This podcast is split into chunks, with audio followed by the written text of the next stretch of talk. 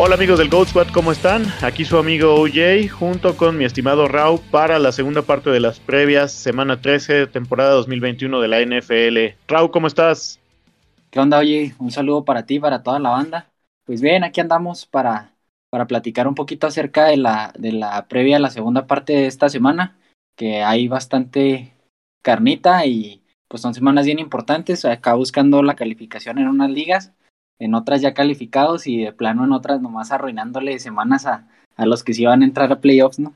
Sí, así es, ese es el modo de salvar la dignidad, eh, sacando a alguien de playoffs.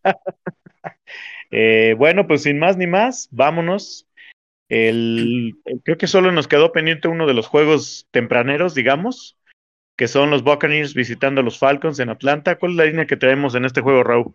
Están favoritos los Bucks por 11 puntos y la línea de puntos está en 50 y medio.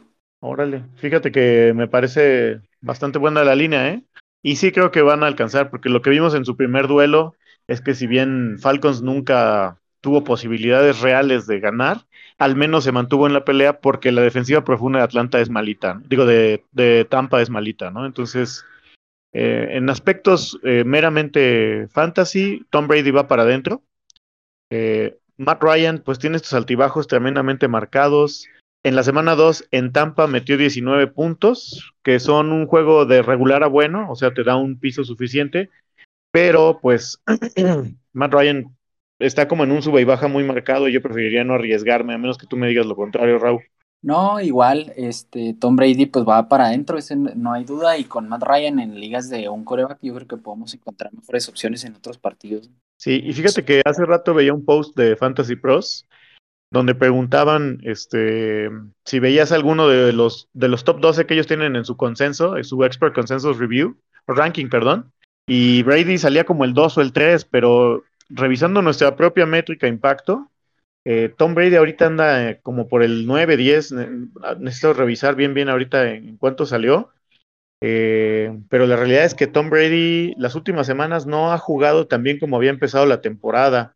Había empezado con una seguidilla de cuatro juegos matones, perdón, tres, cuatro de cinco para iniciar la temporada, pero a partir como del bye, como que ya no ha jugado tanto volumen aéreo Tampa. De hecho, si recuerdas a, a Indy, pues le ganaron por tierra. Y pues la realidad es que si tomáramos su impacto de las últimas tres semanas, que es después del bye, estaríamos hablando más o menos como de un, un impacto, híjole, como de 1.8, 1.9, que yo creo que lo deja tranquilamente fuera del top 12. Entonces, espero que solo sea como un, un, un pequeño, una pequeña turbulencia en el camino y lo podamos seguir utilizando, ¿no? Eh, vámonos con las siguientes posiciones, que son los running backs. Eh, Leonard Fournette está hecho una bestia, va para adentro, titular indiscutible donde quiera que lo tengan, como running back 1. Eh, del lado de Atlanta, pues ya sabemos que esto es un completo caos. El único que vale la pena es Cordero Patterson. Y no sé si por ahí te animas a meter a alguien más de cualquiera de los dos lados, Raúl. No, definitivamente creo que esas son las opciones que, que son alineables. Eh, Leonard Fournette, como dices, está convertido en un monstruo, ha estado jugando muy bien, entonces por ahí hasta eh, el calendario se ve un poquito, eh, pues se ve positivo para él, entonces creo que va a ser importante para cerrar estas, estas últimas semanas y también importante en playoffs, entonces no tendría que, haber dudas y del lado de Atlanta, pues, eh, si no es Cordarel, pues yo no, yo no alinearía a ninguno de los otros. Y completamente de acuerdo. vámonos con los wide receivers. Del lado de Tampa todavía no juega Antonio Brown. Eh, y eso ayuda porque quedan perfectamente definidos el 1 y el 2, que son Gadwin y Evans. Están muy, muy parejos. Comparten buen volumen ambos. Yo para mí ambos son iniciables. Y del lado de Atlanta, pues quizá solo Russell Gage por mera necesidad, ¿no, Raúl? Sí, de acuerdo. Eh, Russell Gage, como dices, puede ser alineable por mera necesidad. Su volumen no ha sido algo que sea destacable o que lo ponga a lo mejor en un top 24, pero si tenemos la necesidad, pues hay que, es, eh, creo que es la opción de los pass catchers de ese equipo. Sí, completamente de acuerdo. Y en, cuando lo que viene a, Chris Gadwin y Mike Evans, pues son el perfecto ejemplo de que sí puede haber dos buenas opciones en, en, un equipo, ¿no? O sea, si tú tuvieras en, en tu escuadra fantasy, tanto a Gadwin como a Evans, no tendrías ningún problema porque los dos están sumando bien en la temporada. Claro, obviamente ambos han resentido la bajada de volumen aéreo que ha habido en Tampa, pero pues yo creo que, que fue, no, no fue más que una anomalía. Espero que retomen el rumbo ahorita contra Falcons de visita y van a tener que cerrar la, la temporada tambor batiente porque los duelos que les vienen después de Atlanta están van a estar buenos, ¿no? O sea, al menos para, como espectadores van a ser buenos. Reciben a Buffalo, a, los Saints y luego van a Carolina. Y la final de, de Tampa es deliciosa, es visitando a los Jets. sí, el, ayer comentábamos que, o en los, en el de waivers, que Jets probablemente sea el peor roster defensivo posición por posición. Entonces, si, si tenemos estos jugadores disponibles en la final, pues va a ser una gozada. Sí, completamente de acuerdo. Entonces, conserven la defensa de Tampa si ya están en playoffs, porque seguramente les va a dar una ventaja ahí para estas ligas donde todavía se juega con DST, ¿no? Del lado de los Titans, eh, increíblemente Gronkowski tomó un segundo aire. Eh, mirando el, rango impacto RAW, que ya sabemos que es este índice que nosotros creamos para medir la eficiencia real cuando un jugador juega y qué tanto te ayuda en función de la media de puntos que se anota por posición. Eh, él es el número uno. Eh, si tú quitas las semanas donde Rob no ha estado porque por el tema de la lesión, sus puntajes han sido 29, 20, 10, 13, 19 y el de la, eh, el de la, ah, el de la semana pasada es de 19, perdóname. Y eso significa que está, tiene una mejor eficiencia porque le ayuda semana con semana, si lo comparáramos con Kelsey, más a tu equipo que él, ¿no? Entonces, eh, obviamente la muestra es relativamente pequeña, cinco juegos en cuanto a esta temporada, pero sabemos que él ya tiene una química establecida con Brady. Yo lo jugaría sin ningún problema. Eh, Pitts, híjole, me gusta el volumen, pero ya lo hemos platicado, ¿no? La ofensiva de Atlanta es tremendamente ineficiente y pues si, si ya lo tengo, quizá lo tenga que jugar, ¿no? Sí, este, ha tenido el volumen, eso no ha, no ha disminuido en un número que se vuelve preocupante, pero se ha visto mal, la verdad, o sea, eh, no se ha visto como un jugador efectivo y como dices, una ofensiva chata que, que no está aportando mucho para que pues, su talento pueda explotar. Entonces, eh, si lo tienes, pues hay que alinearlo. Si, eh, yo ahorita la verdad ya lo, yo lo, lo vi algunas semanas como, como una opción top 5 por el volumen que tenía. Hoy ya lo veo lejos de, de ese top 5, a lo mejor en un, en un top 10 sí, pero lejos del top 5. Sí, completamente de acuerdo contigo, Raúl. Eh, y bueno, nada más para cerrar este duelo, la defensiva de Tampa para mí es completamente alineable, la de Atlanta no sería alineable, yo creo que ni contra un equipo de juvenil AA. Vámonos al siguiente duelo, mi Raúl, si estás de acuerdo, que es los Jaguars visitando a los Rams en LA. ¿Cuál es la línea? Eh, favoritos los Rams por 12 puntos y medio y la línea de puntos en 48 y medio. Ok, pura massacration. Aquí los Rams yo creo que van a buscar quién se las pague después de la planchada de traje que les dieron en Green Bay la semana pasada. Tienen además que retomar el rumbo y pues Rams pareciera en el papel ser el rival idóneo para hacer esto. Del lado de Rams yo creo que para mí todos van para adentro, Raus, y tú no estás en desacuerdo, tanto Stafford, Henderson si juega, ojo, ayer no entrenó, si él no juega, pues Sonny Michel sería el titular y lo jugaría con confianza por el rol que he visto que le han dado cuando no está Henderson o cuando lo quieren descansar.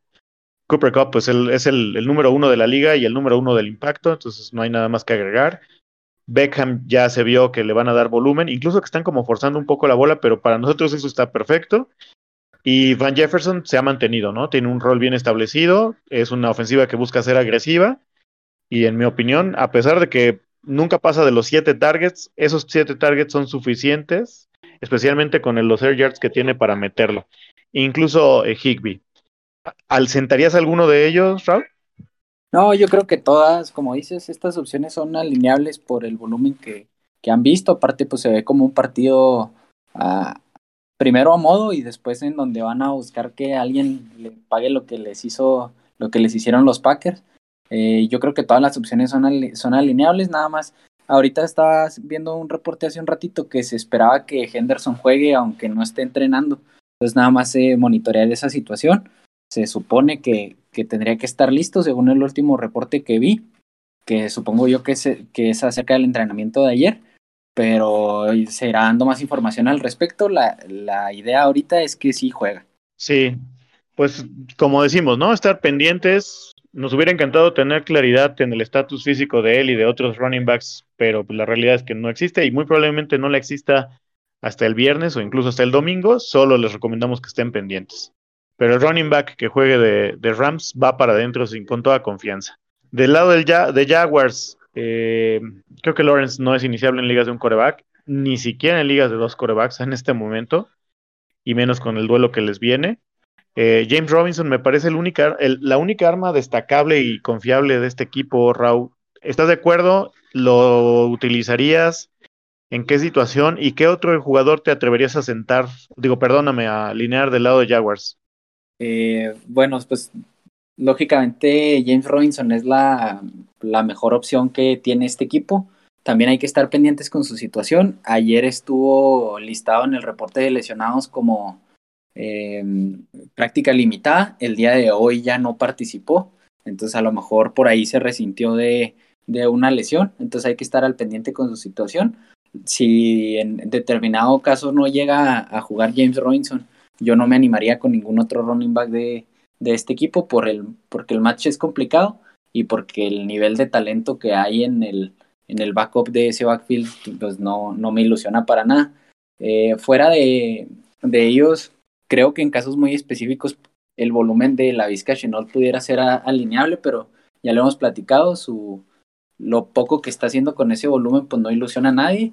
Eh, muy pocas yardas por, por recepción, entonces no, no es una opción que, que ilusione para nada. Y hablábamos en el capítulo de waivers acerca de Treadwell. Tuvo ocho targets la semana pasada.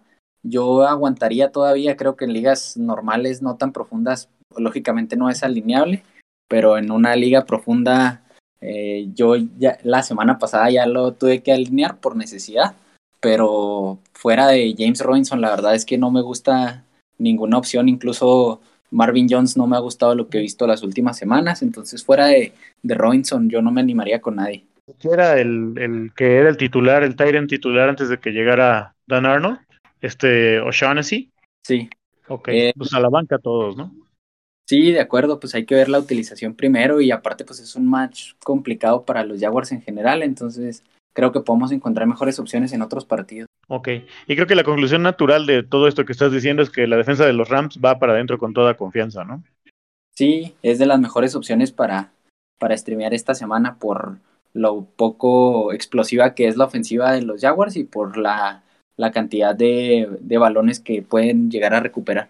Ok, bueno, vámonos a otro duelo. Eh, ahora van a ser los el Washington Football Team visitando a, los Raiders en Las Vegas. Yo creo que ambas opciones de coreback son streameables, sobre todo teniendo cuatro equipos en bye, pero no me parece ninguno de los dos que tenga un techo enorme, ¿no? O sea, creo que ambos van a andar en, su, en sus acostumbrados 17 a 20 puntos y eso es suficiente como para darte ahí el piso que necesitas y ojalá tengas la victoria esta semana.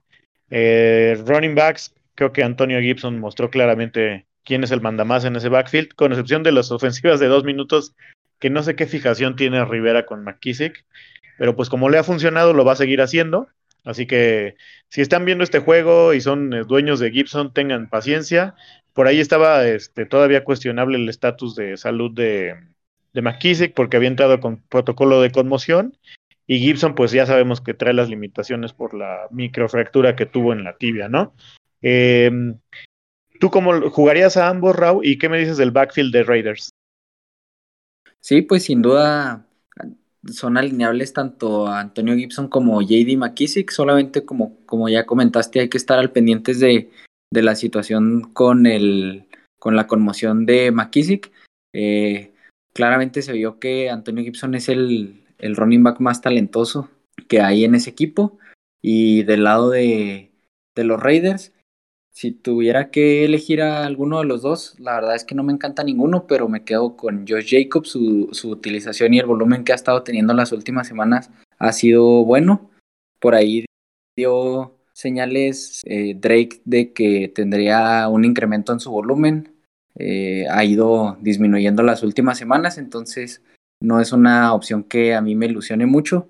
Si tuviera que, quedarme con uno que además se ha visto involucrado últimamente en el juego aéreo, pues sería con Josh Jacobs. Hay un jugador que a mí me interesa mucho ver en este partido en caso de que McKissick no esté, y es Jared Patterson, Raúl.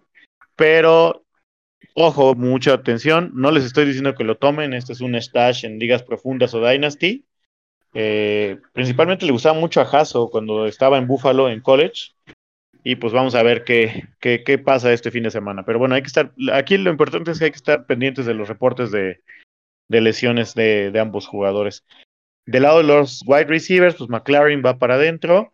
Renfro, en mi opinión, también va para adentro. Y me parece que son los únicos indiscutibles y confiables, ¿no? Porque después de ellos vienen nombres que ofrecen más incertidumbre que cualquier otra cosa. DeAndre Carter, eh, Curtis Samuel, que pues uh, lo más seguro es que no te den mucho. Brian Edwards, Say Jones del lado de Raiders. Entonces yo me alejaría completamente a menos que tú quieras traer por ahí algún sleeper entre uno de estos. Si no los tienes, pues vámonos con los Titans, Raúl. Si quieres, la damos con los Titans. Pienso igual que tú que no hay una opción confiable fuera de McLaurin y Renfro. Ok, dale, todos tuyos. Eh, bueno, pues del lado del Washington Football Team, eh, Logan Thomas se vio muy bien en el partido contra, contra Seattle. Eh, es uno de esos alas cerradas que tienen volumen, entonces eso es lo que estamos persiguiendo, ya lo hemos dicho en otras ocasiones. Para mí, sin duda, si está disponible, eh, va para adentro, es una de esas opciones sólidas.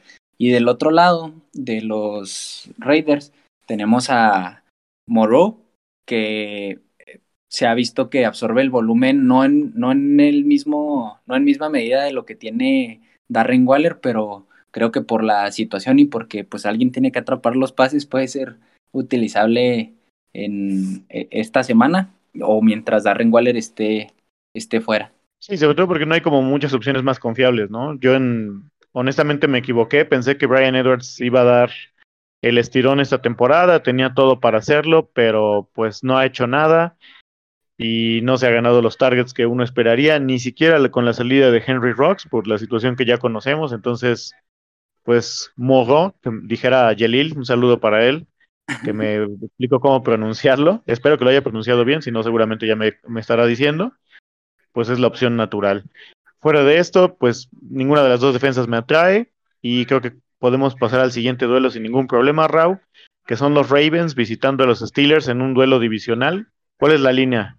Favoritos los Ravens por los Ravens, perdón, por cuatro puntos y la línea de puntos está bajita en 44. Ok, le están empezando a perder ya el respeto a Pittsburgh, ¿no? Los, los apostadores. Eh, pues los corebacks, Lamar va para adentro siempre. Tú lo dijiste en una frase muy buena hace rato.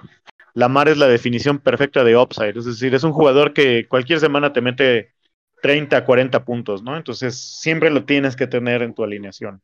Sí, de acuerdo. Y este, pues lo, lo comentaba, ¿no? Que a mí me dolería mucho tener, ser dueño de Lamar Jackson en mi equipo y tenerlo en la banca y que sea uno de esos partidos que, que son comunes en él y pues que, que, esos puntos se queden en la banca. Entonces yo creo que es de estos jugadores que también ya hemos dicho, si lo tienes, hay que alinearlo, ¿no? Y sí, esa y además, frase... ¿Qué opción tienes que tener como tu coreback 2 en una liga de, de un coreback para que tengas que sentar a la mar, ¿no? O sea, solo que tengas a Mahomes. Sí, es la, es la única y eso tampoco, el, el, bueno, el desempeño de Mahomes, has tenido semanas muy bajas y semanas muy altas, ¿no?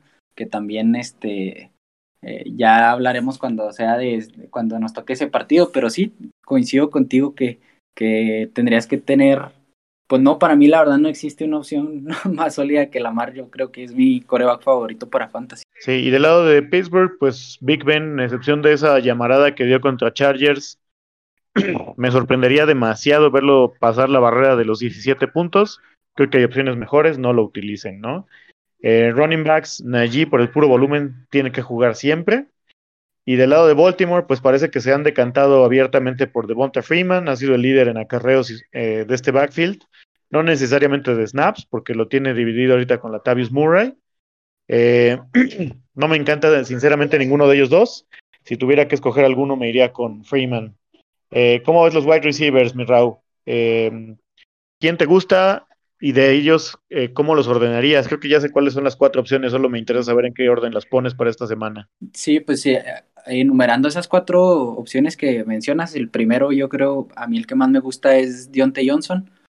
En segundo lugar, yo alinearía con total confianza por el volumen que está viendo el partido pasado. Tuvo 10 targets, aunque solo los pudo convertir en 8 recepciones para 51 yardas, si no mal recuerdo. la segunda opción sería Marquise Brown. La tercera, por el upside que representa el potencial de jugadas grandes, el tipo de receptor de perfil físico atlético que tiene.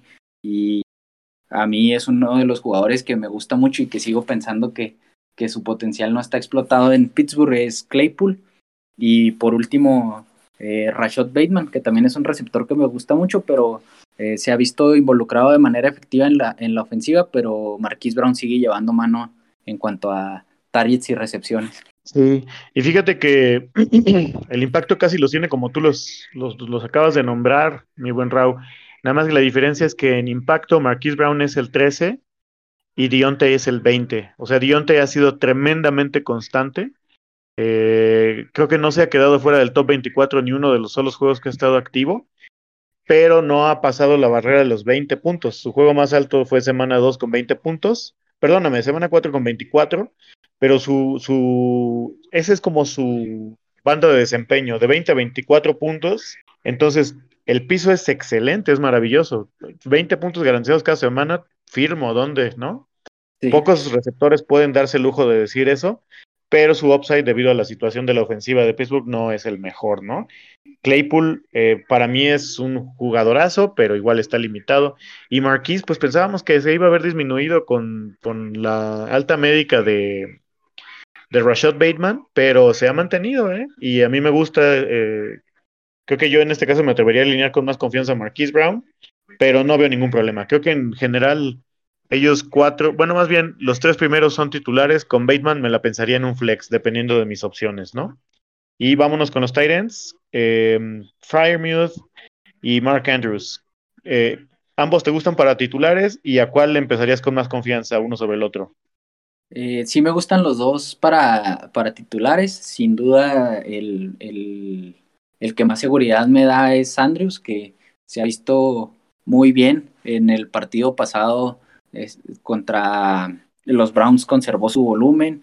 Eh, se ve que es uno de los targets en los que más confía Lamar y la verdad es que está poniendo números muy buenos. Por ahí es el único que le está haciendo pelea por el liderato en puntos fantasy a, Travis Kelsey, que de, de, hecho Kelsey y Andrews son uno y dos y a partir de Andrews la brecha con el tercero es muy amplia, entonces a mí me gustaba bastante lo que he visto con, con Andrews y del otro lado con Frydmuth. Me ha gustado mucho lo que, lo que he visto, su involucramiento, lógicamente ha sido el más, el más beneficiado de, a partir de la lesión de Juju Smith-Schuster.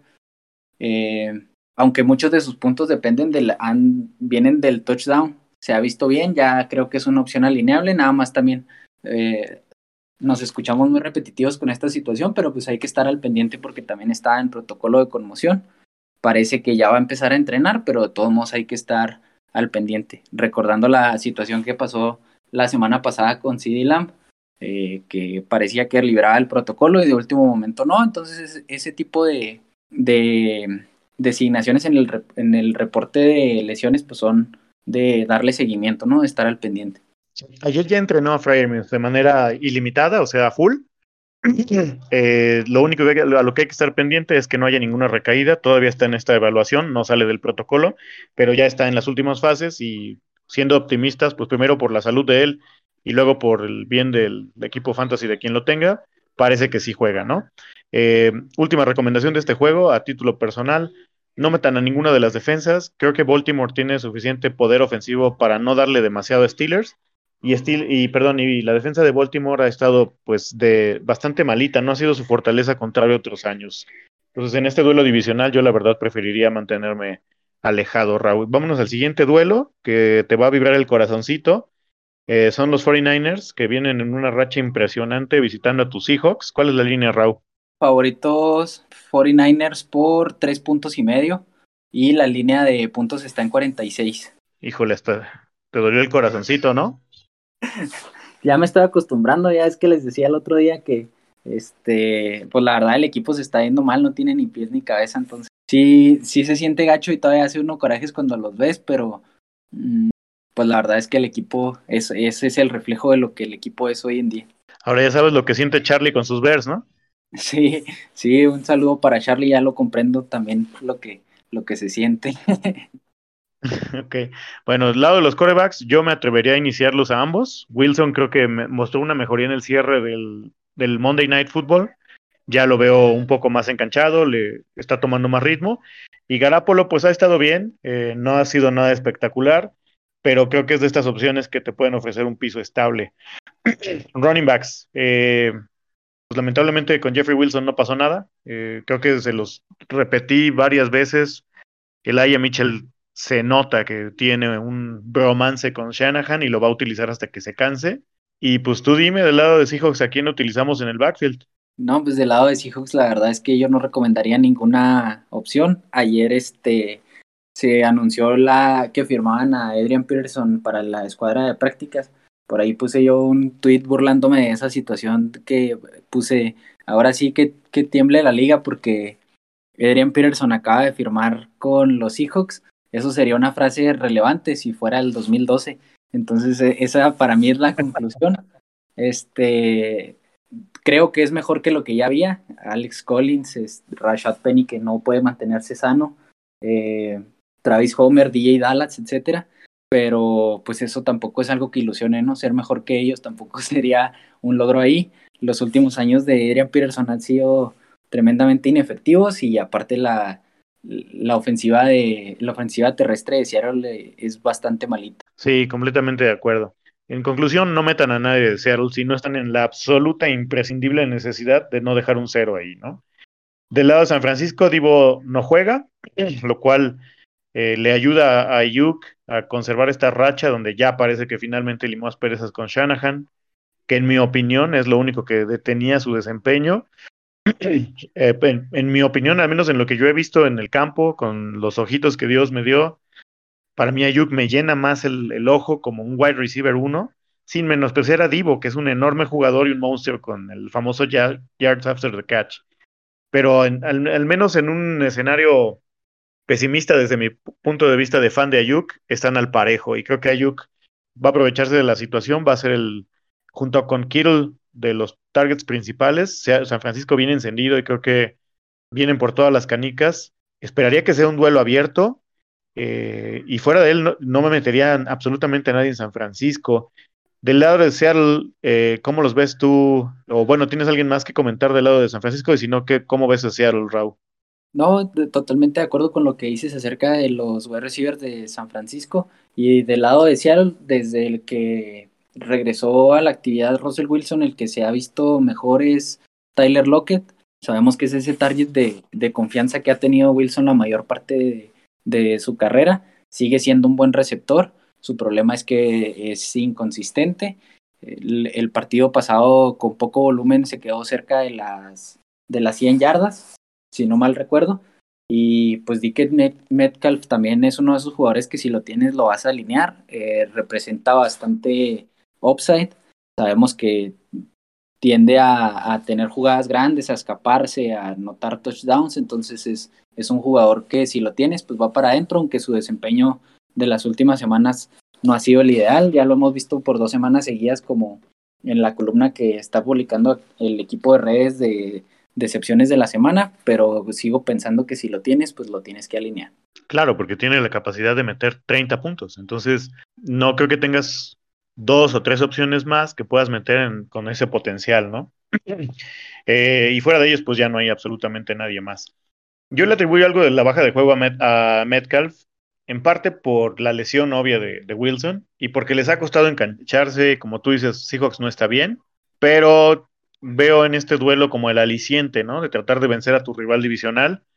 Ahora sí que son los OJs de la división eh, West, tratando de arruinarle los playoffs a los Niners y ojalá por el bien de todos sea un juegazo.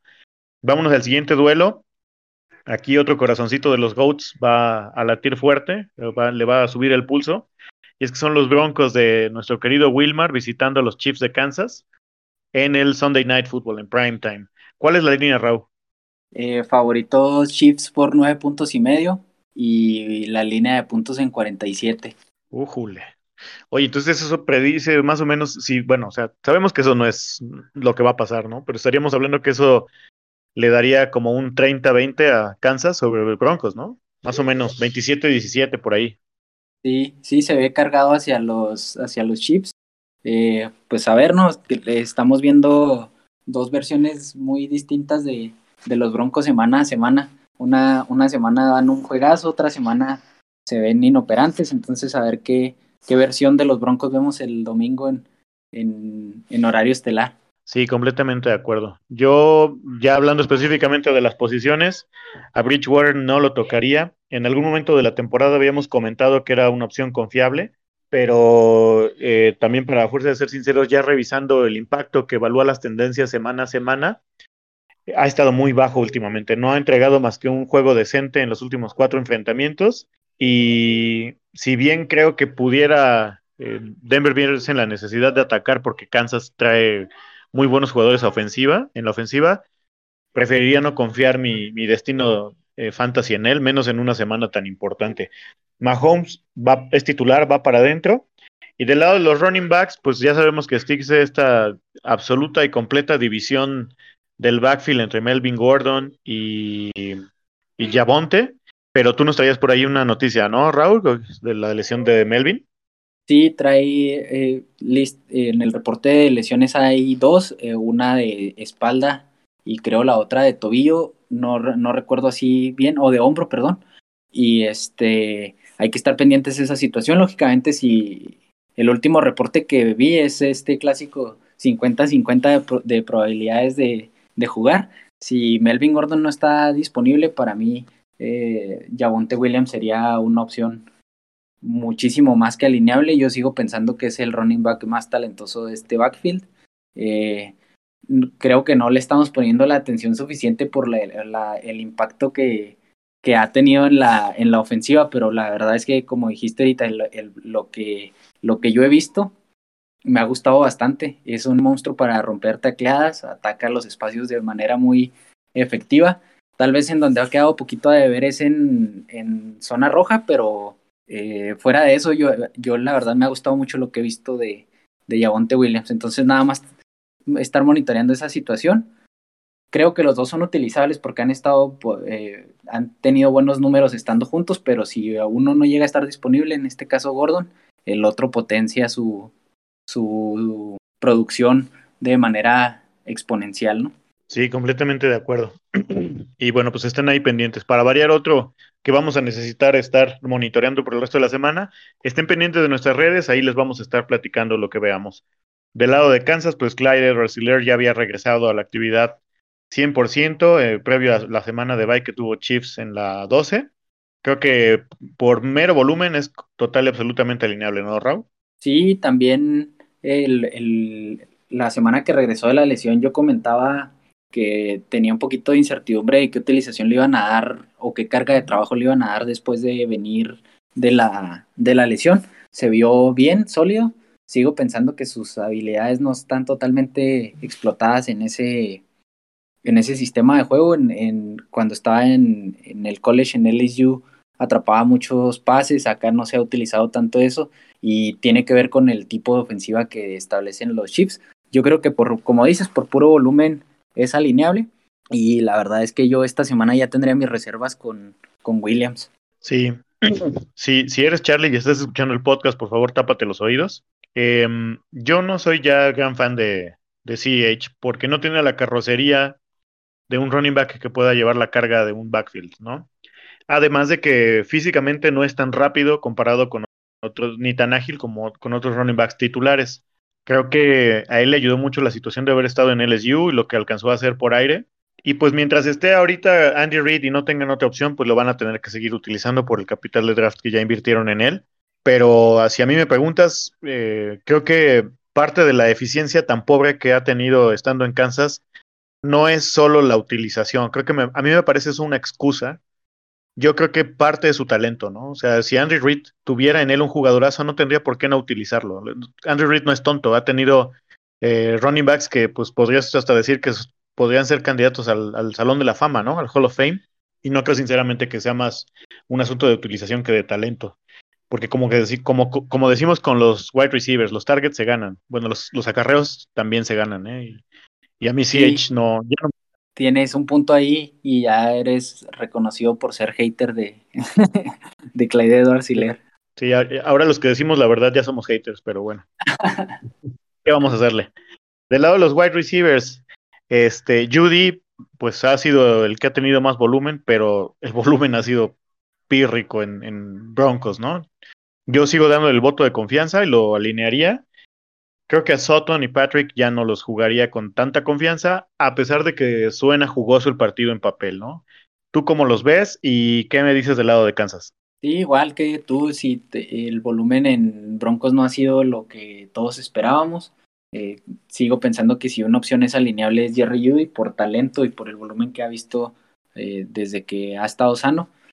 Eh, con Sutton y Patrick, Patrick tiene el, el, upside de las jugadas grandes, ¿no? Y que de repente decimos cómo le hace para, para producir tanto con, con tan poquito volumen. Eso a mí se me hace, se me hace sorprendente en él y me gusta como jugador pero para opción fantasy coincido contigo que tendría que haber o habría mejores opciones. Y del lado de Kansas, pues lógicamente Tyreek Hill, este, sabemos que tiene el volumen, tiene las recepciones, tiene las yardas después de la, de la atrapada, es, un, es un jugador que se puede escapar en cualquier momento eh, gran parte del campo, entonces eh, no, no creo que haya dudas acerca de eso.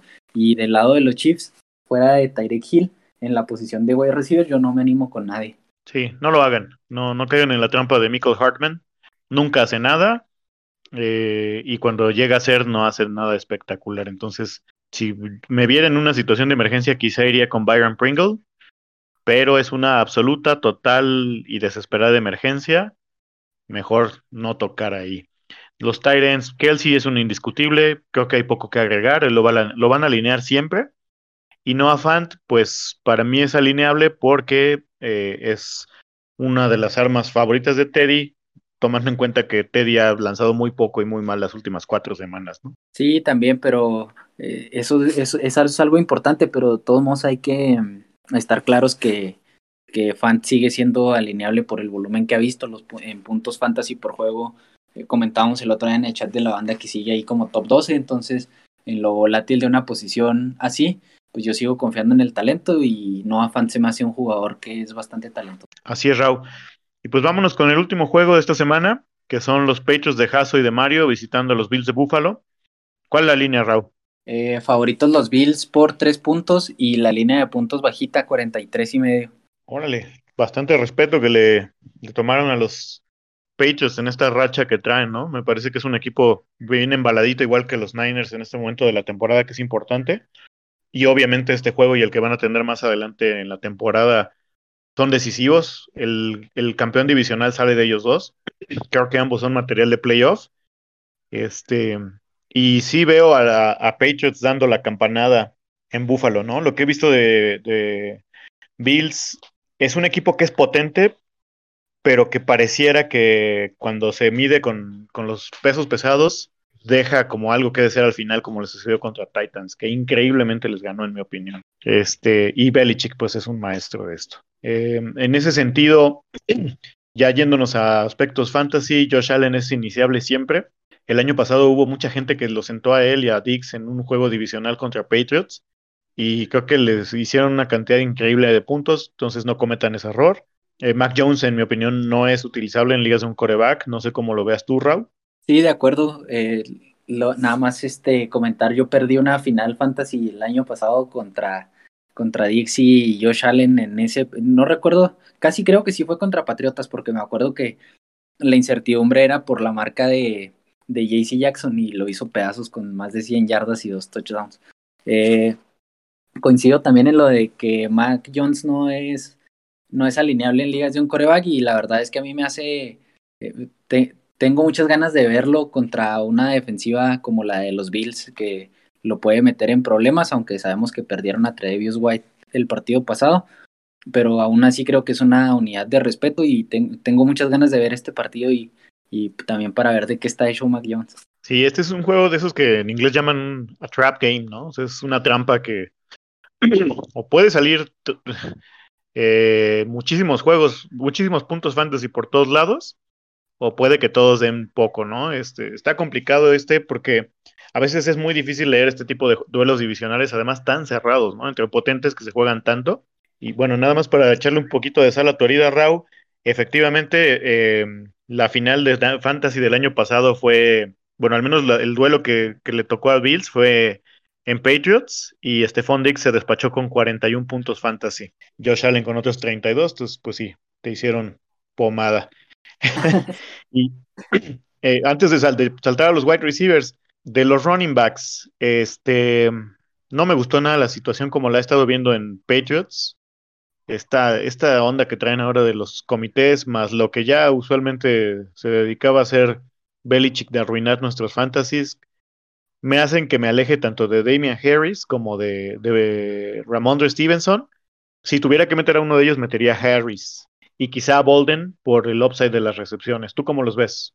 Sí, igual eh, en la en lo que escribí la semana pasada acerca de los enfrentamientos favorables y, desfavorables para las redes sociales, ahí puse un detalle que tenía que ver con este comité, que aparte enfrentaba a un equipo complicado, otra vez se presenta esta situación, la defensa contra el, eh, el ataque terrestre de los Bills es bastante respetable, eh, la distribución tanto de snaps como de toques de Harris y, y de Stevenson me hacen alejarme de los dos.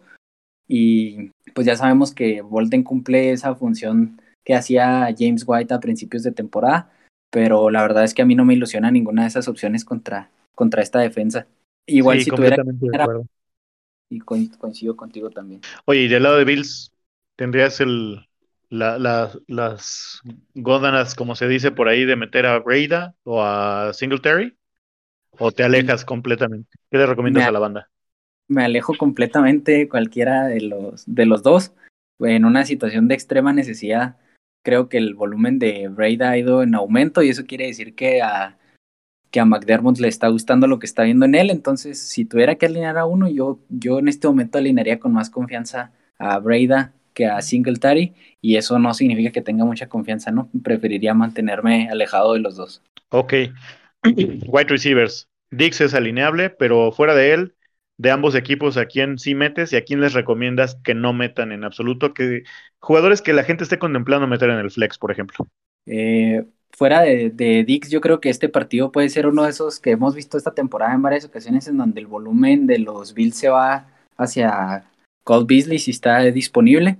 Eh, había lidiado con algunos, estaba lidiando con algunos temas de lesiones, pero creo que puede ser ese partido eh, estaba checando las estadísticas de, de JC Jackson en Pro Football Focus y trae unos números impresionantes de uno de los mejores corners de, de, la liga en este momento. Entonces yo creo que por ahí le pueden meter cobertura personal en, mucha, en muchas jugadas a Stephon Dix con el mejor corner disponible. Y creo que eso puede ser, eh, el beneficiado puede ser Cole Beasley. Eh, si tuviera que alinear a uno otro que no fuera Dix, sería a él. Eh, lo que he visto las últimas semanas de, Manuel Sanders no me ha gustado del todo y pues ya sabemos que Gabriel Davis depende de, de estas jugadas en donde de repente hace una jugada espectacular y por ahí el touchdown y pero realmente su involucramiento en la ofensiva no es estable como para considerarlo una buena opción. Y de hecho en el episodio de waivers yo te preguntaba que si tirarías a Emmanuel Sanders, tú me decías que no por el potencial que tiene.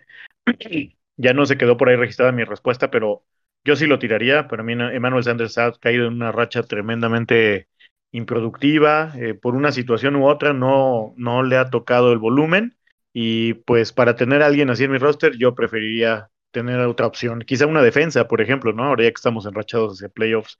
Del lado de Patriots, eh, Jacoby retomó el volumen que había perdido por las últimas cuatro semanas. Eh, no del todo, pero sí había bajado significativamente el volumen.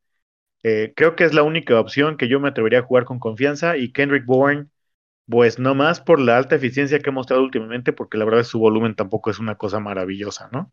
Sí, de acuerdo, comentaba yo en alguna ocasión ahí en el chat de la banda que yo confería en Kendrick Bourne si veo un aumento en su volumen. Este, para mí cuando hay una, una efectividad tan alta como la que está teniendo o como la que estaba teniendo hace algunas semanas Hunter Henry, con un volumen tan bajo para mí eso significa regresión, entonces yo tendría cuidado con eso. Y si fuera de Jacoby no, no me animaría a alinear a algún otro de los pads. Y pues ya que hablaste de Hunter Henry, yo creo que no lo metería si tuviera que. Y a Knox sí lo metería, aunque su volumen la semana pasada no fue tan bueno, produjo unos números impresionantes, contrario a la semana antepasada, ¿no? Que tuvo 10 targets y eh, pues produjo menos puntos. ¿Estás de acuerdo con estos dos? Sí, también coincido contigo en esa postura. Ok. Bueno, ¿alguna otra cosa que, que agregar, Rau? ¿Alguna defensa de, todos estos duelos que te guste o, pues alguna que digas no la metan, no se vean tentados a hacerlo? ¿Se vale? en este último duelo que las defensas y la línea de puntos pintan para, para que las dos sean alineables, yo tendría mis reservas por, por lo que está en juego. Creo que se puede volver un juego bastante abierto y que, que por ahí no pongan buenos números alguna, alguna de las defensas. Eh, y pues no creo que lo que ya comentamos en los partidos anteriores acerca de las defensas son las que, las que me gustan a mí también. Entonces, fuera de eso, yo creo que ya sería todo lo que yo considero alineable. Perfecto, Raúl. Bueno, pues hasta aquí llegamos con esta segunda y última parte de las previas de esta semana. Les deseamos lo mejor, que ya estén a un paso o que amarren sus playoffs. Es la penúltima semana de temporada regular y pues ya estamos en vísperas de playoffs. Sin más me despido, Raúl. Como siempre, un gusto y un placer compartir micrófonos contigo. Un saludo a toda la banda. Síganos en Goat Squad FF. Un saludo para ti, oye, y un saludo para toda la banda. Vamos a, cerrar de manera fuerte eh, nuestra temporada fantasy y a darle que todavía queda mucho que recorrer.